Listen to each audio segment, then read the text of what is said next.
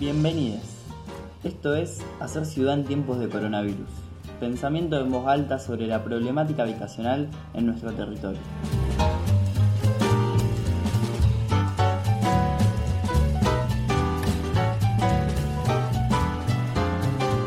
Buenas. Esta es la tercera parte de esta entrega de las reflexiones de la doctora Patricia Nari, docente de la optativa Provocaciones Urbanas, sobre la construcción de agenda post-cuarentena. ¿Cómo repensamos la ciudad de una perspectiva transformadora?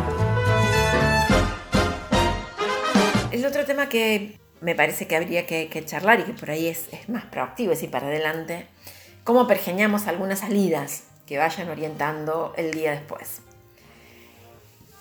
Creo que muchos, como muchos, que después de esto no vamos a ser los mismos, que la sociedad no va a ser la misma, que las ciudades no van a ser la misma. También deseo, como muchos, que seamos mejor, que las ciudades sean mejor, que la sociedad sea mejor. La pregunta es, ¿mejor para quiénes? ¿O mejor quiénes? Eh, Noemi Klein, autora de la doctrina del shock, que habla de, y a mí me parece que eso es re interesante, habla de capitalismo catástrofe, ¿no? Porque dice que las élites aprovechan las crisis a gran escala para aprobar políticas que de otra manera no tendrían consenso, ¿no? De alguna manera dice, las crisis son utilizadas, y eso ella lo demuestra a nivel histórico, em, que son utilizadas para profundizar la desigualdad en definitiva. O sea que hay un grupo de personas que están pensando que esto es una oportunidad para seguir haciendo las cosas que nosotros estamos reconociendo que están mal. Pero, desde otro lado, yo creo particularmente, con otra cantidad de gente también que está pensando de esta manera, que estas crisis funcionan de, de aceleradores, de aceleradores de, procesos, de ideas, por ahí a mí también me gusta llamarlo como de utopías, de utopías que están dando vuelta que no logran coagular en un momento particular, no lograron coagular antes, pero es posible que puedan hacerlo ahora. Por eso puede llegar a ser un, momento de oportunidad. Esas ideas que yo, que yo y un grupo de gente, y que muchos, digo, no sé si yo solamente, ¿no? Digo que pueden funcionar como, como ideas interesantes para, para el día después, pero hay que empezarlas a trabajar ahora. Estoy pensando en, tres cosas.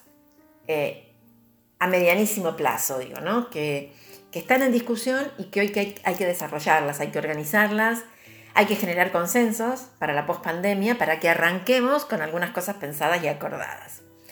Una para mí es más macro que tiene que ver con el salario universal, el ingreso básico universal.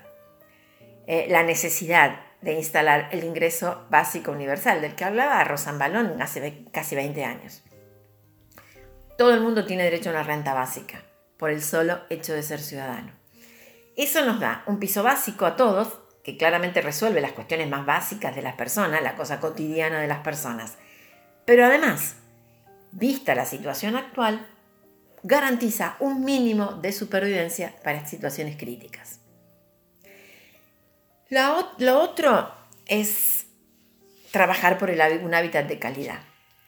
Digo que esto para que no sea una consigna, como siempre decimos, la hábitat de calidad, el derecho a la ciudad, etcétera, etcétera, etcétera, yo, nosotros, yo, yo digo, nosotros decimos ahora este es un momento y es una oportunidad. ¿Por qué?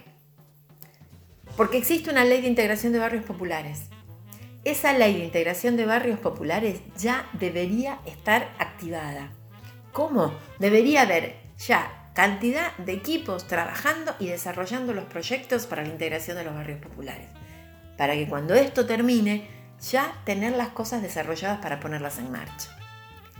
Y la otra cuestión que a mí me parece que también resultó y eh, funciona como, como, funcionó como aceleradora de todos estos tiempos es la cuestión de la conectividad.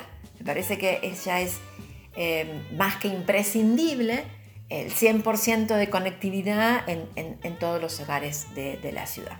Es parte de, ya es parte de la cuestión de la conectividad de la vida cotidiana de cada uno y que también este, ayuda a resolver esta cuestión de, las brechas que, existen entre, entre las personas. Hoy la brecha digital tiene que empezar a saldarse Y la crisis hizo que esa brecha digital se pusiera en evidencia, entonces me parece que está bueno pensar cómo generamos una, un 100% de conectividad. Ahora, para que todas estas cosas ocurran, algunas cosas también tienen que cambiar, ¿no? El Estado, por ejemplo, eh, se puso en evidencia en estos días y se resaltó de alguna manera sobre su necesidad, su protagonismo, el Estado presente, el, Estado que debe hacerse cargo efectivamente de cuestiones que no se va a hacer cargo el mercado claramente, pero que lo tiene que hacer el Estado. Em, los que estudiamos estos temas hace, hace mucho tiempo, sabemos que necesitamos siempre un Estado mejor. Y ahora también estamos necesitando un Estado mejor. Necesitamos un Estado presente, necesitamos un Estado que, active proactivamente. Ahora, pero necesitamos también reconocer que necesitamos un Estado mejor, que sea más innovador, más transparente, menos burocratizado. Esta crisis nos tiene que ayudar también a pensar que este Estado puede ser mejor. Y la otra cosa que me parece que también tiene que, cambiar o que, que, habría que cambiar en estas instancias es, así como pensamos que necesitamos un Estado con más capacidades, un Estado mejor, también creo que hay que trabajar eh, para animarnos a pensar en un nivel más importante de organización de la sociedad civil y también en ese sentido animarnos a pensar por fuera de esta dupla clásica, ¿lo hace el Estado o lo hace el mercado? Me parece que la sociedad civil organizada puede y debe ser protagonista de estos cambios. Yo pensando en la, en la, gestión social de los procesos de cambio y de transformación de las ciudades. Parece que ahí hay un desafío importante que también tiene que ver con, mapas conceptuales e ideológicos.